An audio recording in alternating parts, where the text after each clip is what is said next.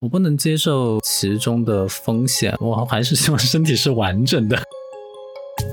但是在调整之后，那个就完全不一样了。我去打球，就是就会有人主动来教你打球。我自己会比较介意说别人是通过外表来第一时间认识我。我之前的脸是肉肉的，然后我去抽了脂，抽的虽然不多，还是有效果，但是我的脸上就是我的苹果肌下面是硬的。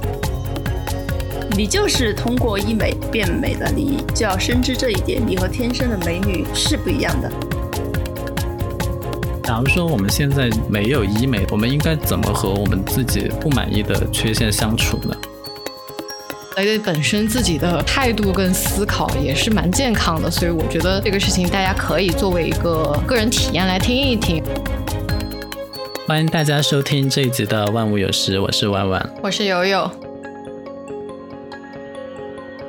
那个，其实这一集我们还是继续邀请了我们的一个飞行嘉宾瑞瑞，给大家继续带来关于我们话题的分享。瑞瑞给大家打个招呼吧。Hi，see you again，I'm 瑞瑞。为什么这一集瑞瑞还在呢？就是我们，因为我是见过你们两个的嘛，我会觉得瑞瑞是我们三个中长得最漂亮的人，就是她非常的美貌。他长得像谁呢？他长得很像迪丽热巴。我不知道，就是我我小时候都没有感觉到他很像迪丽热巴，但是长大之后，他就真的，你知道，他现在小红书下面一群人的留言都是什么小迪丽热巴之类的。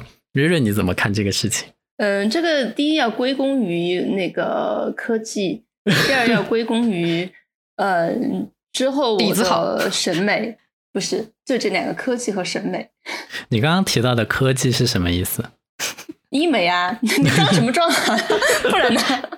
你是不介意把这这个人人造的美说出来的人吗？我不介意，因为你一眼就能看出来，我为什么要介意？OK，那那那为什么你会做这个医美？是因为你对自自己之前不满意吗？还是怎么样？哎，对我之前也不是不满意，就是一直我我做了鼻子，我之前一直觉得鼻子比较大，然后我想去把鼻头缩小一点。然后那时候就被忽悠到说你这个做鼻头不行，你必须要把那个鼻头和鼻根那儿要连一下才自然，要不然你看起就很怪。然后就哦好的，就听整形医生的话，然后就做了更多的东西是吗？对，当时抉择很快，嗯，一天我就决定了好。就是我我的意思是你有没有自己先觉得自己不好，然后再去，还是你被别人说了你觉得不好你才那个？就你自主性有没有体现出来？自主性有，但是不是那么强烈。然后推波助澜的是我那个时候的男朋友，他一直在跟我说他的前女友长得有多漂亮。然后当我翻到他前女友的微博的时候，那个时候大家还要在玩微博，我说 Are you seriously？OK，有有说，呃，都 really seriously 了，为什么还要做这个事情呢？对，但是但是当时因为越深陷其中就。呃，认识看不到，看没有大局观，认识不了他的真实长相和我的真实长相，然后就被 PUA 了，就自就觉得自己和他对比起来，嗯，我的鼻子好像是差了一点，太大了，我要去把它弄小一点。那可能作为我们不知道啊，是。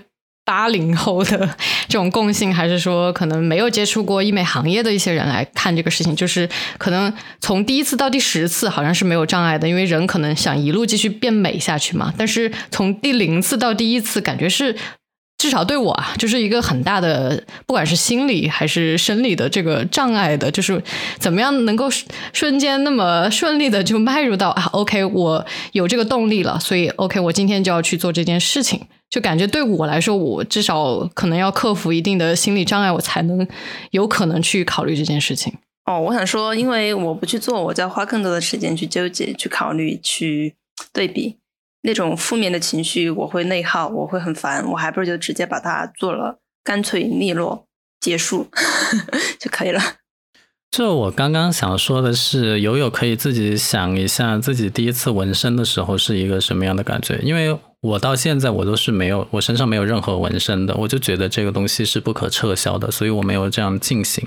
但是友友你自己是有纹身的，我觉得这个心境是应该是有点像的哈，就是从零到一，你纹第一个身的时候，你自己在当时是想什么的？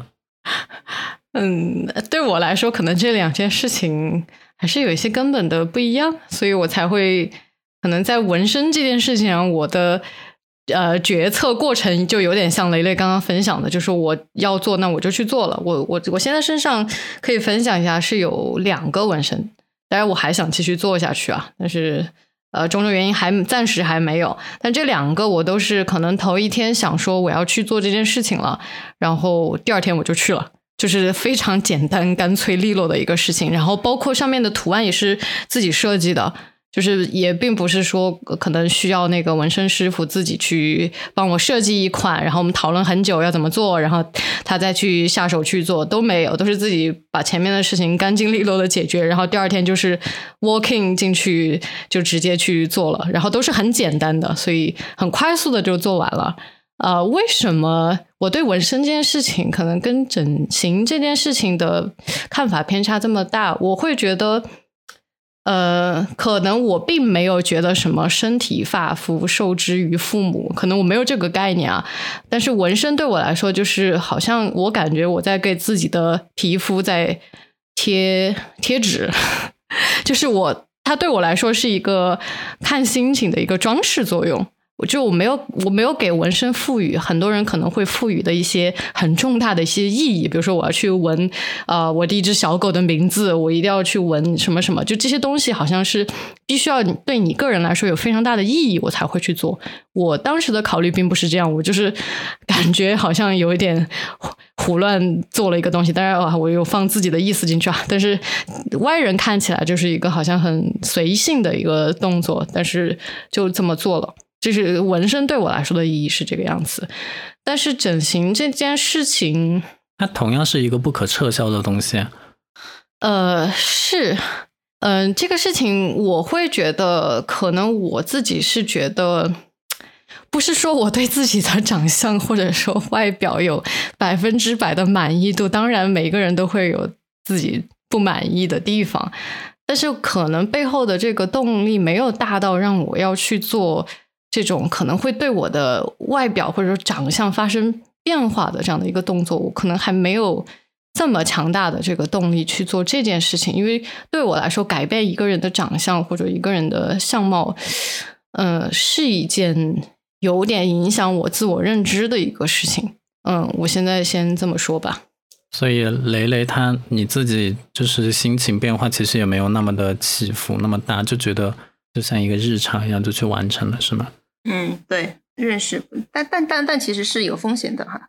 嗯，那对这个风险肯定是，就你认真考虑过中间的这些风险吗？就没有啊，当时也是太年轻，too young too naive。换做我现在的话，我可能会再多想一天，花两天的时间思考一下，多增加一天是吗？你是那种风风火火的女子，就是呃，我我是讲一下我自己啊，就是我。我觉得我其实就还好，我跟同龄人比，我看上去算年轻的，但我其实也会有一些呃所谓的容貌焦虑的地方，就是我也会担心自己有一天变老或者怎么样，因为我也感觉到自己好像身上某些 地方的皱纹就会越来越深，所以呃，对于容貌焦虑这件事情，你们是怎么看的？悠悠可以先说。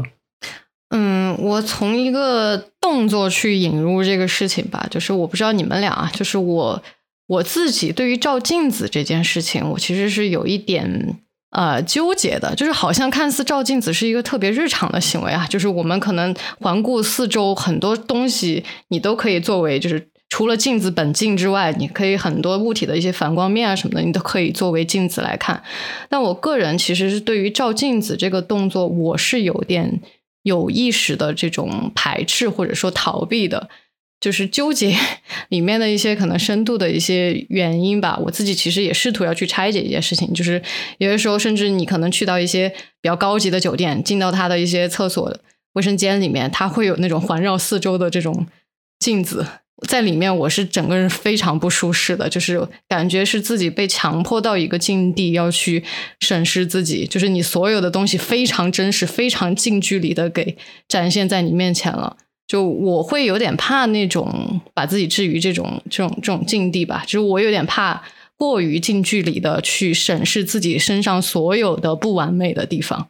所以在照镜子这个动作上面，我会其实。除了非常有必要性的，是你洗脸的时候，或者卸妆的时候，或者干嘛的时候，你必须得啊照镜子。别的时候，我更多时候是有点避着镜子的，就呃，可能顶多是一些就是可能车窗玻璃啊，或者说一些反光面的时候，就看自己看的其实并不那么清楚的时候，它作为镜子本身的功能性其实并不强，但是你又看得到自己的一些轮廓的时候，这种时候我反而是会去看的。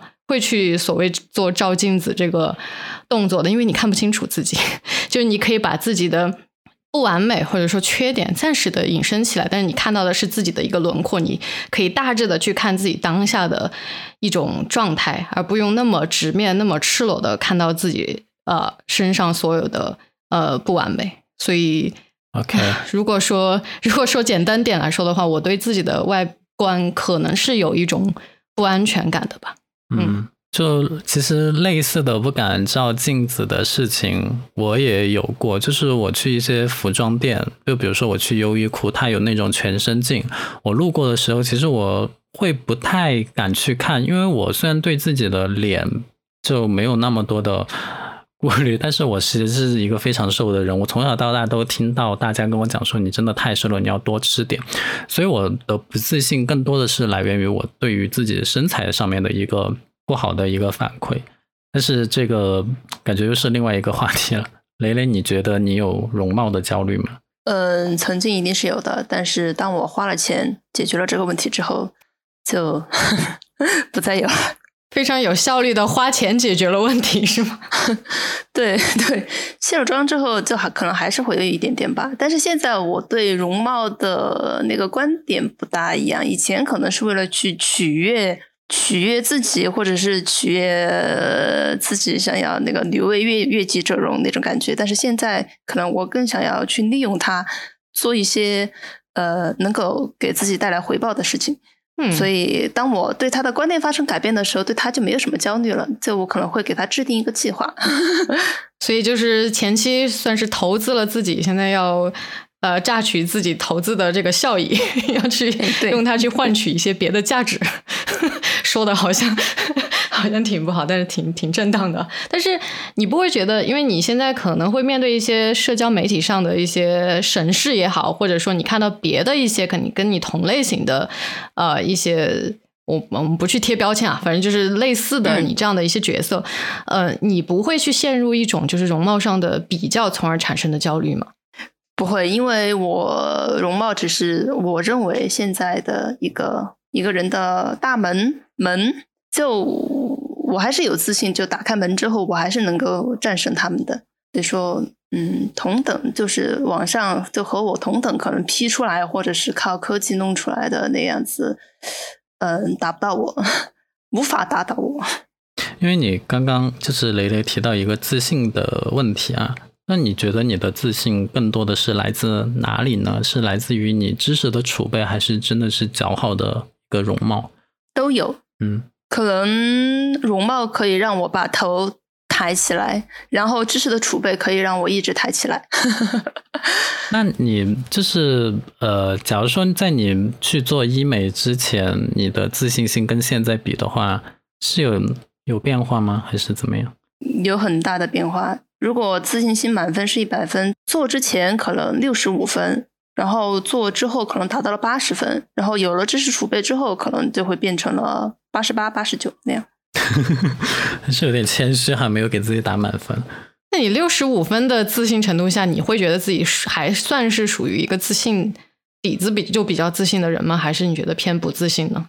偏不自信，会有一些自负在里面，可能就是。我会告诉人家，你看我就是长得又乖又怎么样，其实知道自己比较虚，就是呃外表显得好像比较自负的人，其实内心可能是有一些不自信在里面的，才会有这样的表现方式，是吗？对，那现在是有底气的。现在你说那个底气也是属于那个什么感物质给我的，是不是就可以？看出来，就是一个人的外貌对于自己的影响，尤其是对于性性的影响，还是挺重的。这个是我们都承认的，是吗？嗯，我承认哦。举个例子，我在就是整之前整整我在调整之前，可能就如果有男生会来追求我的话，可能是需要了解我一段时间，呃，成为好朋友，觉得我这个人比较有趣才会来追求我。但是在调整之后，那个就完全不一样了。呃，我会车子停在周围，我去吃个东西出来，就会有人给我塞纸条在那个车门上夹，就是夹在车门上。我在台湾那个时候，我就。就那么路过，就会有人就是追着过来，就就就说一些闲话，然后就开始就找你要联系方式。我去打球，就是就会有人主动来教你打球，然后最后就会落脚到那个点。那你对于这些这些追所谓就是各种追求的行为，你现在目前的心态是怎么样呢？是已经云淡风轻、见怪不怪，已经习以为常了吗？还是你内心还是会有一点点哎，还是挺多人喜欢我的，至少第一印象对我不错的？嗯，会是后者，就不会有人嫌弃喜欢自己的人多。嗯，这个倒是。对呀，就不会说哎呀，大家我不想有那么多人来烦我，假的。所以说你是被烦，被烦的时候可能真的烦，但是内心还是很很开心的。嗯，那你现在这种就是可能别人对你有比较强的印象，呃，很多时候可能啊是通过你的外表的。这种第一印象去认识你，你会觉得，哎啊，可能别人只是仅仅看到我的外表，并没有了解我的内在就喜欢我，你会觉得这样是一个你，嗯，你觉得不太好的情况吗？你想要改变的情况吗？还是说你觉得，啊，这是一个正常的一个人认识另外一个人的敲门砖，然后只要逐步深入理解了解你了，就会知道你还其实除了美貌之外还有别的东西。诶，后者，我好肤浅，我觉得挺好的。OK，友友刚刚提到的第一印象，我觉得非常重要啊。你们你们应该也有这种类似的感受吧？就是第一印象给别人之后，如果说要再刷新或者再怎么样，其实还是一个比较难的事情。嗯嗯，是的。我其实一直觉得自己算是一个视觉动物，就是我会要去看一个人的，包括外表也好。包包括他整个穿衣风格也好，包括他整个谈吐也好，因为我会觉得，原来我会觉得啊，可能这种这种做法或者这种思维方式是会比较肤浅的，就是你只看一个人的皮，你就去判断这个人能不能啊近距离接触，能不能相处下去，能不能做朋友，能不能谈恋爱等等啊。呃，但是现在我会觉得说，一个人整体呈现出来的状态，呃，包括他甚至他的穿衣品味。呃，可能包括他的相貌等等，都是他内在外显的一种方式。其实不单单只是那层皮，就那层皮其实也是由他内里的血肉给铸成的，就是它是一个由内而外展现的一个东西。所以我现在会比较。就是原谅自己的这种可能，看外表或者看别人的这种，就是好不好看啊，或者表现出来的这种调性是不是我喜欢的呀？这种我会比较原谅自己的这种行为了。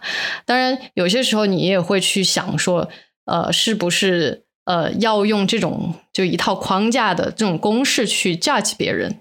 就是有些时候你也会觉得说，好像嗯，你用这样的一套公式去看自己、看别人，会不会是一个过于？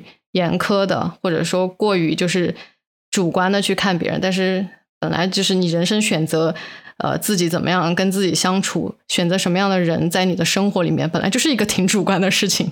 所以对于这个事情，其实我还是啊比较看得开了。只是自己对自己的那么真实赤裸的审视，我目前还没有完全的就是 peace，没有。我我。我觉得我自己就是，我只敢在某些角度下 看自己，就是我我我因为拍照给自己拍照，我就知道自己哪些角度是可以看的，哪些是完全不能看的，所以我其实发出来的照片，呃，属于我筛选过的一些角度，所以理论上来说，我这方面还是有一些对于给别人印象的一些顾虑吧。那我觉得这方面雷雷应该比较少了。那雷雷现在还有对自己。不够满意的地方吗？你如果不够满意的话，你还会选择做事做一些动作吗？呃，如果我有时间，然后呃，如果预算充足的话，我会继续。但我现在没有时间，预算也不充足，所以就打住了。做这个很贵吗？还是怎么样？呃，你需要时间恢复，然后可能你就没有办法工作，没有办法见人，可能一两个月的时间，每一次不一定哦。我之前有在有在街头看到过一些，就是明显是刚刚。做完手术的人，但是好像他已经可以很自如的在社会上行走了，就他也好像也没再在意这件事情。我也不知道，可能拥有强大的底气吧。就是也有这样的人啊，看你怎么去选择。嗯，我觉得真的是要时间恢复或者要很多钱的话，那应该是医美这个它的目标客群是比较少的。但是就我所知，医美这个市场潜力还是非常足的。我知道现在国内医美的上市公司就是那个朗姿，它就是还赚挺多的。所以既然就是资本已经证明了这个市场潜力强大，那我想说，也愿意投身医美这个，就是去尝试医美的女性应该也不少。你们身边有人做医美吗？做自己？现在应该大家普遍对于这个做这个。微整或者说整形这件事情已经是比较开放的态度了吧？我觉得像我们可能比较小的时候，可能对于这个东西的看法还是比较一致的。哎，你肯定是不自信，你肯定是怎么怎么样了啊？整形都是容易上瘾的，一做就是 做一辈子的事情，很难维持的呢，会有这些负面的一些印象啊。但是现在感觉上，大家普通公众对于这件事情的接受程度还是蛮广的，而且其实医美这个事情它。呃，可以从最浅的程度到最深的程度，可能有现在已经发展出，因为随着科技的发展，它已经发展出很多不同的项目了吧？以我浅浅浅显的理解，所以其实普通人能够做一个，我可能花一一千块钱打个针也是可以的，我可能花十万块钱垫个下巴也是可以的。那什么样的这个线，怎么去画这条线呢？哪个是属于重度整形，哪个属于轻度整形？嗯。可能是有一些医哪个属于美？对，昨天昨天我刚了解到一个新的医美项目。我去健身的时候，我的因为我的小腿和大腿一样粗，就很奇怪。我就问那个教练，我说我小腿太粗了怎么办？他说第一抽脂，他抽脂没有用的话，还有一种方法叫做把你的运动肌给踢掉。我说那是个什么东西？我说我都没有听说过。他说对，他说刚刚才才出来的，可能可能很多美容院现在都还不能做。他说但是那个特别不健康，但是效果立竿见影。我听说过这个项目，哎，什么运动机，什么踢掉这，这个好像是会让人就是短期内都不能行走，就是把你的肌肉相当于给给给去除掉。因为我自己经历过这个事情，就我之前脚有那个小呃脚踝左脚踝有骨折过，然后那一个月时间我不是都躺在床上嘛，那应该是从第七天开始，就是我现在才我那个时候才知道，就是一个人不动了之后。就是自己身上的肌肉是多么快速的会消散，就我从第七天开始就肌肉就开始逐渐变小，到最后就是我一个月可以下床之后，就整个你摸到我的小腿的那个地方是没有肌肉的，就是完全是松的肉，然后小腿围是我就是永生可能从从未也不再会达到的一个细的程度。你跟我说了一个我 我不该听到的事情，我马上我就要去躺起。我刚刚听到什么手术啊、肌肉啊这些词，我有一种天生的不适感哎，我我就会想到那些血淋淋的画面，我不能不太能接受这种比较大型的手术或者动刀子之类的，仅仅是为了美观或者说更快速的变瘦，这种我是不能接受的。为什么不能接受呢？是你不能接受说把自己的身体拆开重组这件事情吗？我不能接受其中的风险或者代价或者怎么样，我我还是希望身体是完整的。二百零六块肌肉，哎，是是二百零六块肌肉吗？都是每一个都是在里面的，不然你就只有二百零五、二百零四块了，嗯，你不完整了。但是有些有些时候，你也会觉得说你在照镜子的时候，不管。可能当天可能皮肤状态不太好，呃，或者说，哎，这段时间吃多了一点，然后肚子上长了一斤三两肉，可能不止啊，就是这这些的时刻，你我觉得可能雷雷的那个做法，可能呃，在某种意义上就是让自己可能避免了有这样。那么困扰或者那么烦扰的时刻，就从根本上避免了这件事情，我就不用花时间去想这些事情了，因为我已经解决了这个事情，我可以花把这个时间花到其他可能更多有意义的事情上啊。我我是在想这个事情可能会有的一个好处啊。但是雷雷是运气好啊，他没有手术并发症，也没有那些东西，他做决定就是做的也很快，所以他现在这样，我觉得是他是属于医美中比较幸运的人。但是你没有做之前，你其实就是那个薛定谔的猫，你不知道结果是怎么样的，它可能说是风险也有一半，然后你做成之后给你自信也好或者怎么好，但是那是只有一半，另外一半的概率，所以在做之前你就要考虑这些，你确实是我。我反正对于我来讲，我是比较排斥我，我天生就是一个厌恶风险的人。对你说的刚刚所说的一切，我觉得跟万事万物的道理是一样的，就是你做任何一个决定或者行动的时候，它都会有风险。那这个风险，你是否事前有比较完整的去评估掉它，然后知道在有这样风险的情况下，你是否选择 take 这个风险，然后去做这件事情？你是否接受它可能会导致的一些结果？那这个结果发生了，你有没有 Plan B 去解决它？等等，我觉得这个是可能你在做做任何一个可能相对比较重要的人生选择的时候。都会要遇到的情况，只是可能每个人的价值观不太一样。有些人会选择，OK OK，那这个风险有百分之五十，但是我还是要做，因为我知道它成功之后可以带给我的价值。那有些人可能在高风险的情况下，就会要去规避这样类似这样高风险的事情。确实是跟每个人的属性特质不一样有关系吧。而且我觉得这个事情还有一个特殊性，就在于。就像我刚刚讲的，它是不可撤销的。你说你纹个身，你还有机会去洗掉，但是把肌肉取出来之后，你觉得不合适，你还可以再放回去吗？这个是不行的。所以在这样 这些考虑中，对于我来讲，我是不行，真的不行。很佩服，很佩服所有选择医美的人，包括做一些近视的手术啊，这些我知道它的一个原理和过程，就是拿一个很刀片在你视网膜上。切一刀，然后可能是改变它的一个焦距或者怎么样，然后再放回去。我觉得这个真的太大了，然后我承担不起它失败后的代价，我就选择不切。对，然后友友刚刚讲的那种呢，我觉得是不是有一点赌徒心态的那种感觉，以小博大，我就 take a chance。如果说它好的话，那我其实获得了相对倍数的那种收益。我觉得可能现代科技也不会让这个风险度数变得这么高吧？那刚刚只是随便说、随口说的一个数值。如果如果一个手术有百分之五十的风险，我我虽然我不知道真实的这个这个就整形可能各种项目的一个风险率是多高吧，但我觉得随着科技发展，这个风险度肯定是逐年下降的。会让大家有一个更安全的方式去做这件事情。当然，我我这里也不是在打广告。嗯，雷雷，你当时做这个，你有把这些风险考虑进去吗？就是万一手术失败怎么办？嗯，没有，因为考虑了风险，我可能就停滞不前了。就是不要想风险。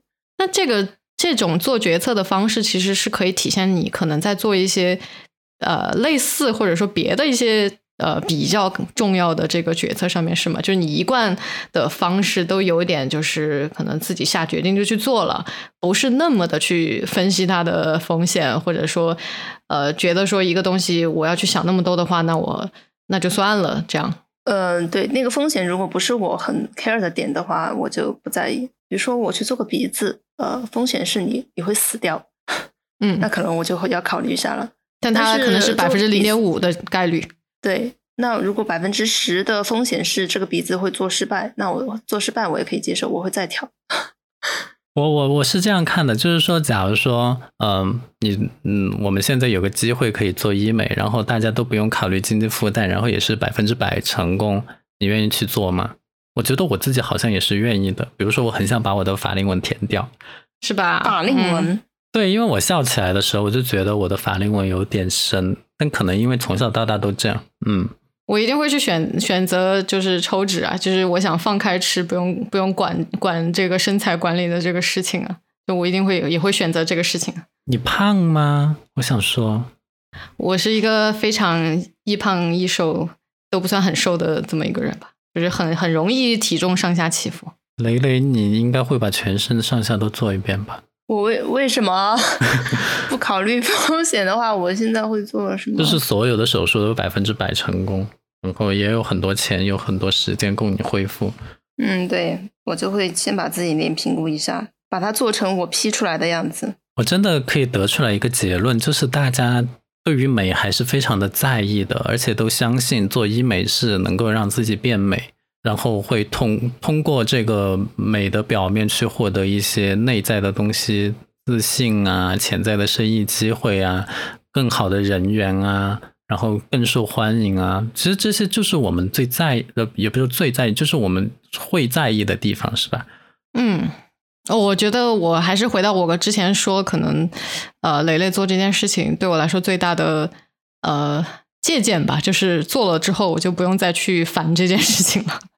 我觉得这可能是，如果说我要做的，对，要做类似的事情的话，我可能最最最强力去支撑我做这件事情的原因吧，就是我是一个特别其实怕这些麻烦的人。如果一个事情一直都存在，然后一直烦着我，我每天都要去考虑它，或者说各种情境下都有可能会去触碰它的话，那我不如去解决它。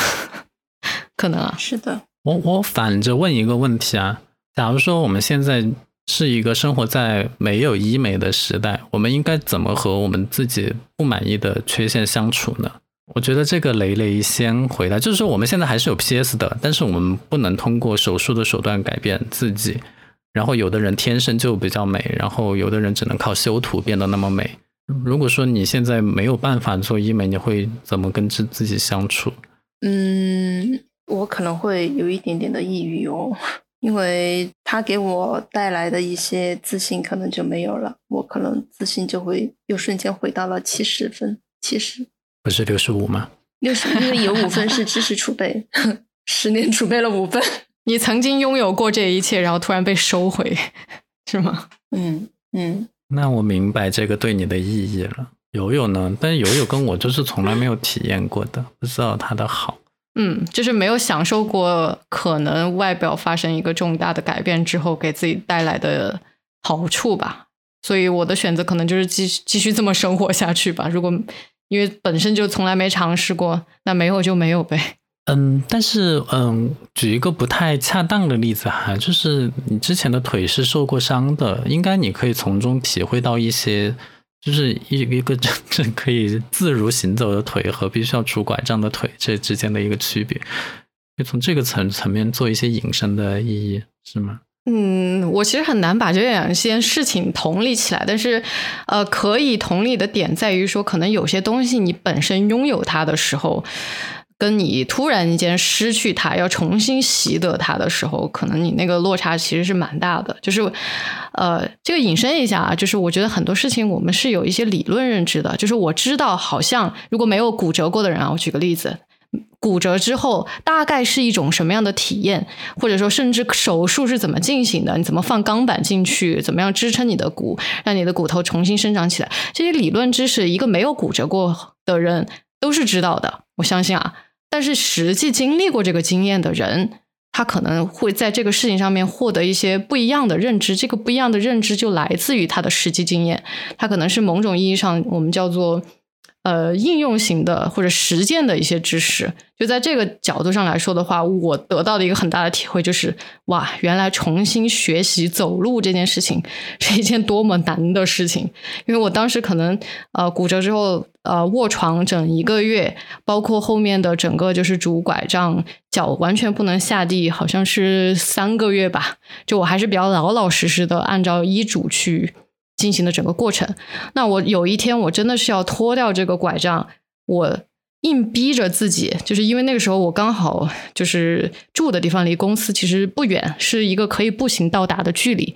我有一天就是烦烦闷自己，就是这种必须要依靠拐杖或依靠轮椅呃交通的这种方式了，所以我就直接在下班的时候把拐杖扔在公司。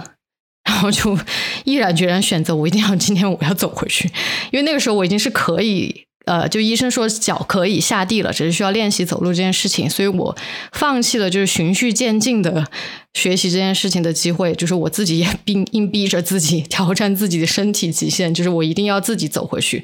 然后一个本来短短短的可能二十正常的人啊，二十三十分钟就可以到家的这样的一个距离，然后我大概用了三个小时。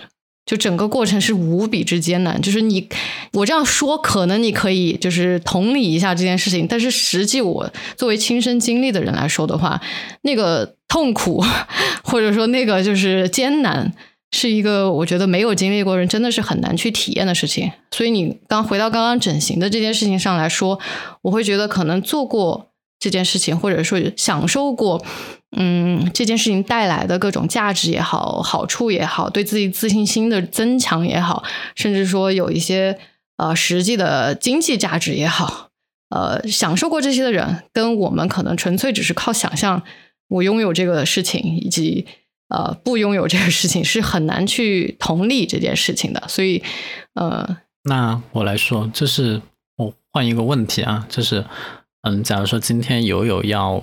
他想要去做某项医美，就类似于抽脂或者怎么样也好，雷雷，你会给他建议，就是会建议他做还是不做呢？你作为一个过来人的话，你会怎么建议他？建议他做，前提是找到一个审美非常好的医生，然后自己要对自己的脸非常的了解。做是要做的，准备要充分。你觉得准备充分指的是哪些方面的准备？审美的准备，医生的准备。或者说，对于整个风险的认知，对于身体的构造，对对，审美的准备里面就包括了那个风险，你不能就拿着一个非常粗浅浅显的模板就去医生，你要像做一个呃你的人生中 最比较大的一个项目，把它做好攻略，然后医生也要也要找好，然后再再去。那我对友友也有一个类似的问题，就是你听了雷雷的建议之后。你会选择做吗？还是不做？原因是什么？呃，呃，不做。我可能目前还是没有到那种火烧屁股的程度。我会觉得这个事情确实要考虑的现实因素会比较多。我还没有到呃，非得要做不做不可的程度吧。就是就是胖就胖吧，就是这样的一个。但是但是刚刚那个雷雷说的，就是。关于审美的准备这件事情，就是我们当呃，我我比较好奇啊，就是我们当然自己都觉得自己是有审美这件事情的，但你说关于就是比如说我要动到自己外表上面的啊审美相关的准备，这个事情可以就是详细讲一讲嘛？就是意思是说我要找的找到一个好的模板，或者说是叫适合自己的模板，然后跟这个医生比较好的沟通吗？还是什么意思？不是说要去找到一个模板，就我我在调整之前，我没有说拿到那个时候还没有迪丽热巴，嗯，所以我没办法去找到什么迪丽热巴什么什么巴的照片去给医生。我只是针对我自己的情况，我希望它变成一个什么样子，对自己心有一个画像，就和画画一样。对，这个画像是比较重要的。对对对，你要的就是你自己要调的那个样子。呃，我再问细一点啊，就是怎么样跟医生去具体沟通这件事情呢？就是有时候我可能可以。语言描述，但是语言描述可能不能那么直观的去表达这个意思。P 图、美图是不是？我跟你讲那个，我跟你讲这个就有点像你去剪头发的时候，你怎么跟发型师说你要哪种发型？就你可能描述出来是一个样子，他剪出来又是另外一个样子，就中间的理解会有偏差。但是你不像头发，剪头发我这个月剪不好，下个月继续剪。那整形这个就真的是运气成分很大了。如何把所有的风险缩到最小？我觉得雷雷你这方面是有发言权的，希望你多分享一下这方面的信息。呃，无论如何整出整出吧，调整后的样子都不是你想要的，就要做好这个心理准备，是吗？对对对，因为现在的医生他不是工匠，他艺术家也算不上，所以和你 P 出来的图一定是有差别。但是倒差不差，你就。呃呃，给自己的心理建设就是你需要接受，就它比你原来好看就可以了。但你会害怕自己，就是比如说啊，就是没达到我想要的效果，那我要不断的追求自己，最终变成那个心目中最完美的自己最想要的那个样子，然后不断的这条在这条路上去付出时间、精力、财力去做这件事情，你会害怕这件事情吗？我不是害怕，我就是这样，但是我会停下来。呃，有时候会想一想没有必要，但是在下一步可能，比如说他会给我，我知道我变化了之后给我带来更大的效应的时候，我就会去做。但是目前来说，现在这样停下来对我来说没有什么影响，我就会停，我就不会再去做它了。就是有比没有好，现在总比之前好那么一点，对，就 OK 的意思是吗？对对。那感觉这个有一个投入和回报的比例在里面，如果超过了那个阈值，那感觉这个就是一个可以去做的事情。嗯，我觉得雷雷在这个事情上面心理还蛮健康的，就是呃，会比较正确的认知这件事情，这件事情可能也比较诚实的在讲说这件事情可能给自己带来的一些好处，然后自己呃也会可能继续在这件事情上面做追求，但不是那种所谓我们平时看到那种比较病态式的追求，所以我觉得还还挺好的。呃，可能是我在弄完了之后得到的正面反馈比较多。我觉得一旦如果一个女生、男生做完他没有得到正面反馈，他就可能想继续，直到他得到他心中要的那个肯定的那一天为止，他可能才会停。你会跟人，呃，这个是问雷雷的哈，就是你会跟人，就是很详细的解释你的容貌，之前什么，现在怎么样？我做过手术还是怎么样？我就想知道你，因为你会现在会面对很多人的称赞嘛，你会怎么样？你说自爆吗？我不会自爆啊，为什么？那你会要去追求说，好像做了看上去像没做的效果，就是会 想要去隐瞒这件事情吗？没有隐瞒，没有想隐瞒，因为我比较明显，我也想去做到没有做的效果，但是失败了，所以说就干脆就那样吧，做一个诚实的人。我其实觉得你真的是属于那种可以讲啊风风火火的类型，就觉得我爱就爱，恨就恨，我想做就做，做了我也要不怕承认。对啊，我们三个里面就你，就你一个人比较在重大抉择上面比较犹豫，比较徘徊不前。但我其实是一个很有秩序、秩序的人。怎么讲？怎么讲？就是我，我我想做做脸，从我高中的时候我就想想的，也不是说那一刻我就决定，哎，行，就可能是那一刻，呃，激发了我，或者是刺激到我了，导火索，然后我就去了，去了我曾经一直都想做的事情。就和我辞职一样，我也不是说待到。待到七年到七年零一天的时候，哎，那一刻我受不了了。我可能从进去的那一刻就决定了，我总有一天我要走出来。你怎么跟一个从来没有接触过医美的人介绍他？就是他想要有一个机会来改变自己，但是他从完全不知道医美这件事情，你会怎么跟他讲？你会把医美这个元素融入进去吗？还是只是劝他多读书？或者说，你觉得你对一个人的建议是说啊，我本身就美了，我要想要更美，那我比较推荐你去做这件事情，还是说你本身其实有一些不满意的缺陷，我要去纠正这个缺陷才去做这个事情？嗯，只要你想改变，我觉得都可以去做，不管你是想更美、完美，还是说你只有一点缺陷，你想怎样都可以，只要让能让你变好，能让自己变好，然后你可以承受，我觉得都可以做。当然，风险也是有的。那你有知道你身身边有一些负面的例子吗？比如说失败的、超级失败，或者说自己心态崩掉，或者有也也不算超级失败，是嗯，算是白做了。我这一个同事，他在一个知名的那个，也是一个上上市了的美容机构、美容医院去做的鼻子，做完之后就开始呃过敏发炎，鼻子上就开始长痘痘。他刚开始是以为就自己皮肤问题，结果那个脓脓包痘越来越大，越来越大，都去医院检查，就说他感染了，他的肋骨还是什么，就在鼻子里面就感染了，必须取出来。然后他又去把它取出来，而且再也不能做了，就就那样，而钱也没有退给他。因为我觉得我们这个节目播出去之后，不想它变成一个赞扬或者歌颂医美的一个节目，它肯定是有双面性的，所以。嗯，当然我们的样本量是比较少的哈，只有雷雷一个人，所以我希望就是优点和缺点应该都能够讲到，是会显得就不要让别人觉得我们是在鼓吹医美这件事情。嗯嗯，好，我说一下他的缺点哈，我开始说喽。好，就你如果想要变好，你知道就是求人得人，就是你舍掉的那一部分，呃，你要自己承担。嗯，比如说我现在鼻子，我就不能做猪鼻子，然后鼻子上是硬的，也不能使劲去碰它。呃，我面部就脸上，我之前的脸是肉肉的，然后我去抽了脂，抽的虽然不多，但是还是有效果的。然后，但是我的脸上就是我的苹果肌下面是硬的，两块都是硬的。我笑起来有时候会。为什么抽脂会有这样的效果？嗯，它它会。就是那个叫什么抽的地方会呃那个叫恢复的不是很平均，就破坏了它的里面的细胞组织，软软软组织会那种，可能大面积抽抽脂你可能看不大出来，但是这种小面积，特别是脸上，嗯，表情纹会比较多的地方就会比较明显，可能我自己感觉比较明显。它就是这就是这样，你可能就会变成一个 玻璃人，就离我远一点。就所谓万物都是有得必有失，你得到了一部分，你还是会失去一部分。这个中间的各种，你就自己权衡，然后接受。嗯，对。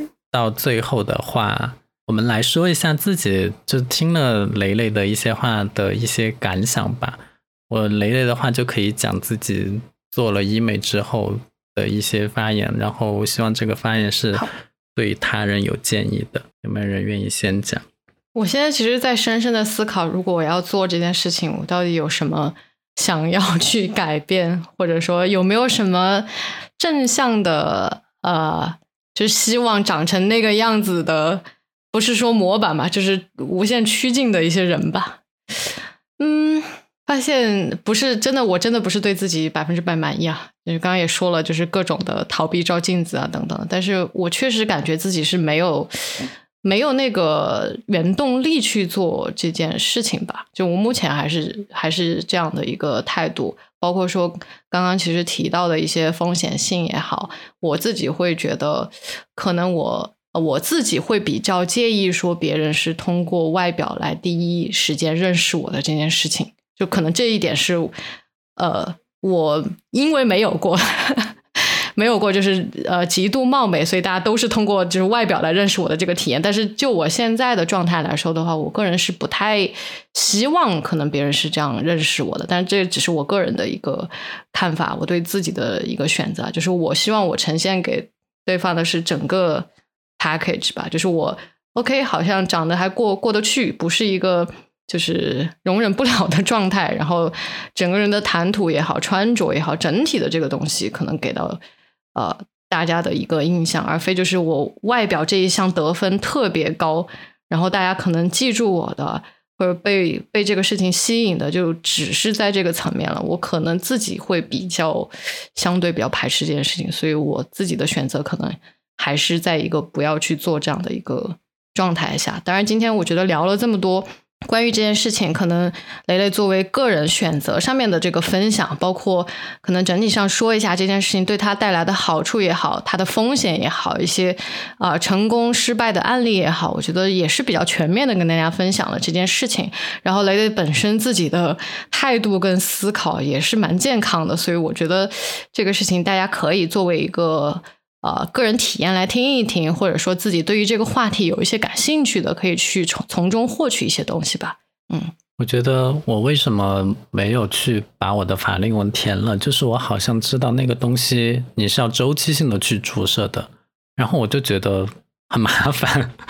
就跟钱当然也有一定的关系，但是它并非是一劳永逸的，所以在这个层面呢，我就觉得好像也没有那么大的需求和必要要去完成这件事情。所以在这方面呢，呃，我觉得如果说你是一个对自己容貌不甚满意的人，你想通过医美的方式来改变自己的话，可以在一些不是那么显眼的地方先尝试一下，就不要一来就动一个大的。东西不要多做一个大的手术，免得它出现什么风险又改又改不回来。可以再在先在一个小的地方先试一下，如果你觉得 OK，那我可以 move on。但是如果你觉得这个想的跟你没有，就是跟你想的不一样的话，这个时候停止也是可以的，相当于是给了自己一个后悔的权利，对。你这是互联网公司的逻辑吗？就是我先试错一下，先做一下最小范围的这个测试，然后再看这个事情，嗯，行不行得通？生理上行不行得通？心理上能不能接受？OK，没问题了，我再往下去做迭代。哎，我跟你讲，这个化妆品也是一样的哟。你先在耳后皮肤处先试一下，看一下过不过敏，然后你再在全脸使用。这个可能在各行各业都是一样的吧？我觉得，嗯，万物万事都。都是相通的，人生的道理就那么几条，大家就各自应用吧。是的，这个其实道理都是通的，但是运用起来呢，嗯，就也不要觉得道理太啰嗦或者太难。就是道理为什么是道理，就是被很多人检验过的。那雷雷最后有没有什么话？假如说一个女孩她现在有点想做医美，你有没有什么话想跟她讲？我刚刚其实说了很多，就是医美给我带来的正面反馈，但也还是会有一些负面的嗯评价。比如说，呃，线上的评论就不说了。我之前和一个，呃，这要扯到另外一个故事了哈，呃，和一个女生撕逼在网上，她就把我高中时候的一张很丑的照片给我放到了微博上面。你看，这就是黑历史。你就要对，你要承受你的黑历史被人爆出去的这种尴尬局面。还有就是在线，这是线上，线下的话。嗯，之前我去重庆有一次吃火锅，我旁边那桌人就会一直盯着我看，就我知道他们在说我，因为他们声音太大了，我都听到了，就说的我还是有点气。这种公然在公共场合大声评价，但你看，你看那个人的鼻子，你看，你看，你的那个声音太大，你在 Q 我吗？听到的扣一。就真的是你得到了，但是你也要承担一些回谤，是这样的。嗯，对，不是诽谤，其实他们说的也是事实。就你就是通过医美变美的，你就要深知这一点，你和天生的美女就是是不一样的，就不要自我欺骗，说我就是这样的，不接受别人任何指出来这件事情。对对对，那那那就是不自然的，就不是天这个什么妈生的呀，就你就不要不要去在意这个点，你你就嗯得到你自己想要的那个变化就可以了。OK。那我觉得我们今天这个话题讲的还比较完整的，正面的分析和负面的一些要预见的一些结果都有讲到，所以也非常感谢雷雷来过来做客。以一个亲身的经历给我们分享医美这件事情给自己带来的好处和一些意外的东西哈，非常感谢你，谢谢，谢谢，不客气，谢谢，谢谢你们，谢谢有谢谢我们。OK，我们这一集的万物有时就到这里就结束了，我们下期再见，拜拜，下期再见，拜拜。